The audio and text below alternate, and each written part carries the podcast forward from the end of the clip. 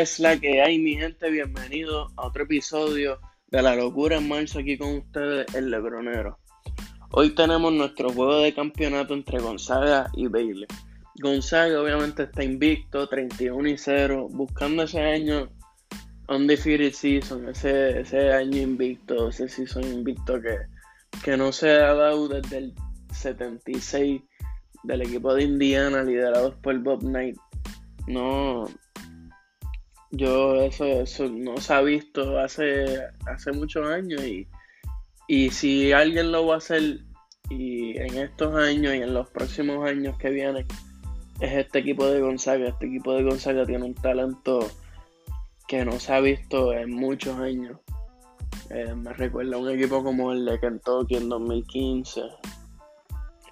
El equipo de los equipos de Illinois con Deron Williams y equipos de Duke, Shane Barry, Jay Williams, eh, de, los, de todos los mejores equipos que uno puede pensar, en verdad este equipo de Gonzaga es el mejor además de UCLA con Karim Abdul-Jabbar, o sea, no hay comparación, este equipo de Gonzaga tiene 5 o 6 jugadores que todos pueden manejar el balón, pasársela, tirar triple, ellos pueden crear su tiro, todos pueden hacer todo, todos son jugadores estrellas en cualquier otro equipo.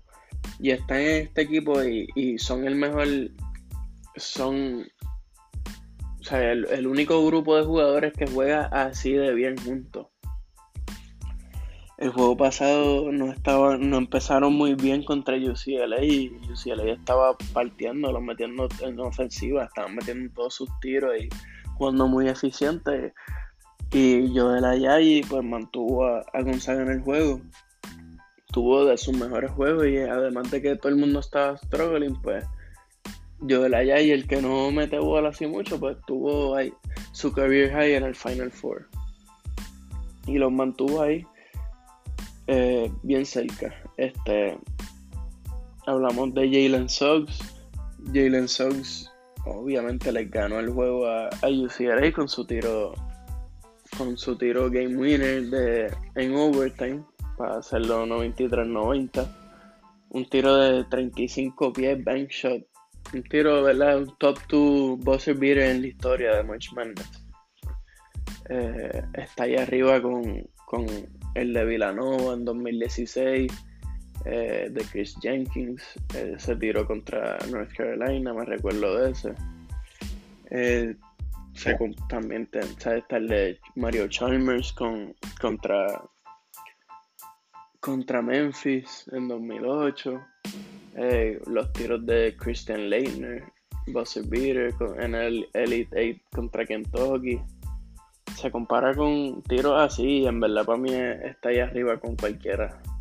El juego del Final Four se puede decir que fue hasta mejor que el tiro. Este, este juego fue la mejor ofensiva que hemos visto hace años en la, en la NCAA contra un equipo que, pues, ¿verdad? Estaba caliente, era el equipo Cinderella, pero siendo un programa que tiene 11 títulos, que obviamente en verdad está acostumbrado a esto, a ganar.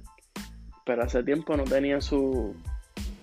No llevan sus campeonatos ni, ni llevan tanto, tanto son buenos. Pero finalmente Mick Cronin tiene este equipo jugando, jugando bastante bien. Eh, Johnny Usain es un animal metiendo la bola. El transfer de Kentucky, obviamente no bregó con John Calipari, pero, pero pues en UCLA ha, estado, ha estado bregando y mete la bola mejor que, cualquier jugador en este torneo, en verdad, se, se puede decir. Ha sido de los jugadores más valiosos en todo el torneo. Eh, seguimos con este roster de Gonzaga. tenemos a Drew Timmy, que obviamente el, el, mejor big man que hay en la liga en la NCAA metiendo la bola. Su combinación de IQ, footwork y, el touch que él tiene, ¿verdad? En, el, allá abajo eh, no se compara con, cualquier otro y, y, en verdad Drew es, es, la, es, ese jugador constante para Gonzaga, que siempre está jugando bien. en el juego pasado contra, contra UCLA tuvo ese con cuatro fouls estando a punto de, que lo botaran del juego tuvo un clutch steal y después cogió el charge para que se fuese para overtime eh, vemos este el otro jugador el senior Corey Kispert Corey Kispert es de los mejores tiradores en la nación eh, va a ser un lottery pick en la, para la NBA y y en verdad tuvo no tuvo de los mejores juegos contra UCLA, pero como quiera metió dos triples, se fue dos de ocho de triples y esos dos triples básicamente salvaron a Gonzaga porque le estaban ganando por bastante y, no le están ganando por bastante, pero yo me, acuerdo que UCLA estaba adelante por dos y, y Corey Kispert con un super triple para hacer los 75-74 y en verdad eso fue de los de, esos tiros que metía Gonzaga, que uno decía, diablo, esta gente no van a perderlo en verdad. Y, y vemos también Joel Ayayi, tienen a Andrew Nemhart que tuvo su step back three en el triple contra Cody Riley en el juego del Final Four. Eh, tienen demasiado de jugadores para día y demasiado de talento. No es el de los equipos más eficientes ofensivamente puede ser en la historia de la, de la NCAA. Este equipo no hay, no hay, no hay mucho más que se pueda decir en verdad de Gonzaga que nos ha dicho ya. Y tenemos a su oponente en Baylor, que Baylor ha estado, ha sido el segundo mejor equipo por, por mucho en toda la temporada. Este equipo de Baylor está con es una combinación de cuatro guards pero con su trío de Macy Tick, Jared Butler y Donovan Mitchell. Digo, perdóname, Donovan Mitchell no, Davion Mitchell. Lo confundo porque se pone el 45 igual que el, jugador de la, NBA. Eh, Davion Mitchell es el Defensive Player of the Year de la NCAA puede guardiar a quien sea y, en verdad le va a hacer el día bastante imposible a, Jalen Sox, yo pienso.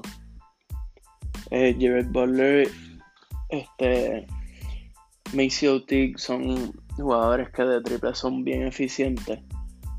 Y obviamente playmaking, los tres jugadores, los cuatro guards que tienen Baylor, pues para ellos mismos, las jugadas que y, y cómo se setean sus tiros, pues en verdad no, se ve en otro equipo. Sí, Gonzaga tiene más talento y más jugadores, pero Baylor tiene como que cuatro jugadores que pueden ser point guard, shooting guard y small forward a la misma vez. Y en verdad eso es algo que se ve bien dinámico cuando ellos juegan y se ve bien diferente. Y también cuando vemos el matchup de abajo en la pintura de Drutimi y los dos centros que tienen Baylor, pues piensa que tienen cuerpos para tirarle, tienen cuerpos pues, buenos allá abajo y, que, no, que no defienden como que no son jugadores banca, son dos startings, dos centros starting, que pues porque el equipo está bien duro, pues uno, uno tiene que sentarse, pero los dos juegan más o menos los mismos minutos. Eh, este equipo de Baylor tiene tiene chance obviamente de ganarla. Han sido, han sido el segundo mejor equipo y, y, y toda la temporada fueron el mejor eh, equipo tirando triple. Eh, llevan, no sé, pueden, pueden guardiarlo. Este equipo de Baylor como que siento que Gonzaga tiene demasiado talento y en verdad es imposible ganarles, pero a la vez pienso en cómo juega Baylor y juegan perfecto como que para college, porque pueden meter, y para y ganarle a quien sea, porque pueden meter triple y pueden defender a quien sea. Eh, va a ser de los mejores, a mí que este no va a ser mejor que el juego de UCLA, obviamente, y Gonzaga en el Final Four, pero, pero va a estar ahí, ahí, porque en verdad este juego de campeonato eh, va, a estar bueno. Eh, ya son las 9, ya hemos se va acercando el tipo. Eh, nada, los dejo aquí con estas predicciones. Pienso que, que Gonzaga va a tener su año invicto.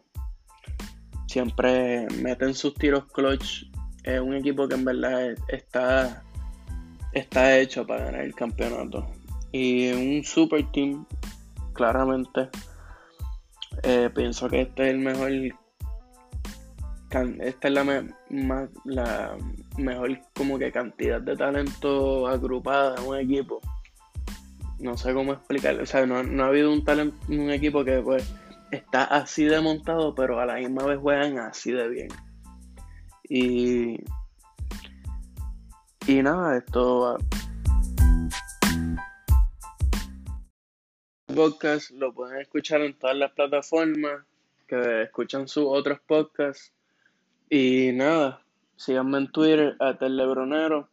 Y vamos a volver con más podcasts en el futuro. Y van a ver más, más productos de Lebronero.